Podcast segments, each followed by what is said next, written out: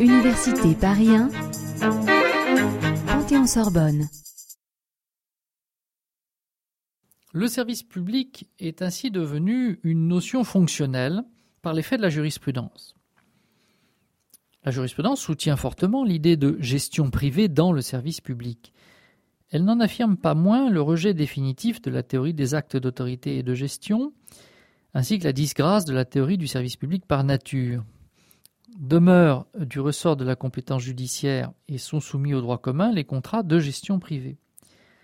C'est dans ce contexte que se pose la question des services d'ordre industriel et commercial à gestion publique.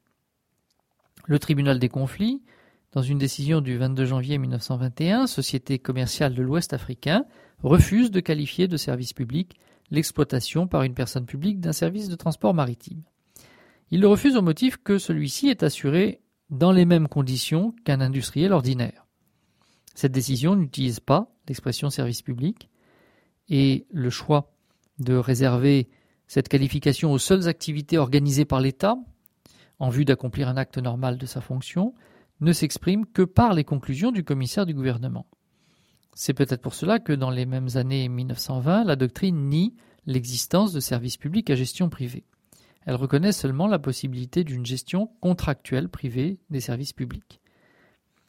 Pourtant, le Conseil d'État, en nommant les services industriels publics, sera quelques mois plus tard d'un avis inverse dans un arrêt du 23 décembre 1921, Société Générale d'Armement. Il admettra clairement qu'une activité économique exploitée par une personne publique dans des conditions ordinaires puisse recevoir la qualification de service public. Le tribunal des conflits finira par se ranger explicitement à cette position. Et les théoriciens du droit en déduiront l'existence d'une nouvelle catégorie, celle des services publics à caractère industriel et commercial. Il est désormais avéré, dès cette époque, que le critère du service public n'est pas le critère exclusif de compétence du juge administratif et de l'application du droit administratif. Par ailleurs, une évolution majeure se produisit dans l'entre-deux-guerres.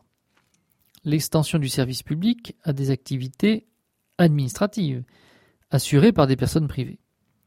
Le juge administratif fut donc amené à reconnaître d'abord implicitement, puis explicitement, l'existence de personnes privées chargées de l'exécution d'un service public administratif.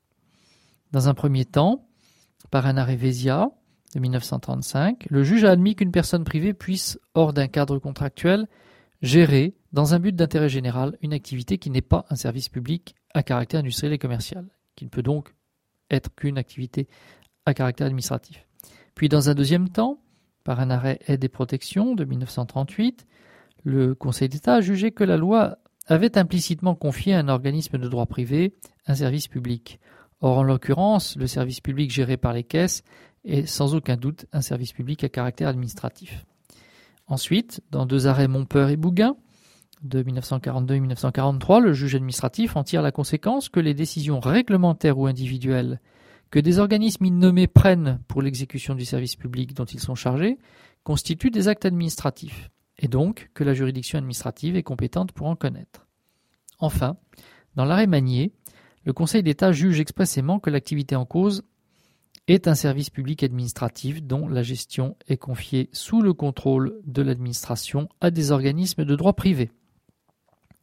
Il reconnaît que les décisions prises pour l'accomplissement du service public par des personnes explicitement privées sont des actes administratifs relevant de la compétence de la juridiction administrative.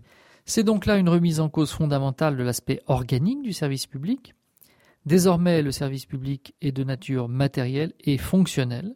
C'est une activité exercée dans l'intérêt général qui, à ce titre, relève au moins partiellement du droit public. Une telle définition mène inévitablement à étendre le domaine de compétence du juge administratif et l'application du droit administratif. Mais, en contrepartie, la compétence administrative et le droit administratif ne s'appliquent pas à la totalité des actes et des opérations liées aux activités de service public. La théorie établie par Louis Roland sur les lois de fonctionnement du service public prend alors une importance nouvelle pour définir le noyau des actes et des domaines qui seront directement encadrés par des normes de droit public.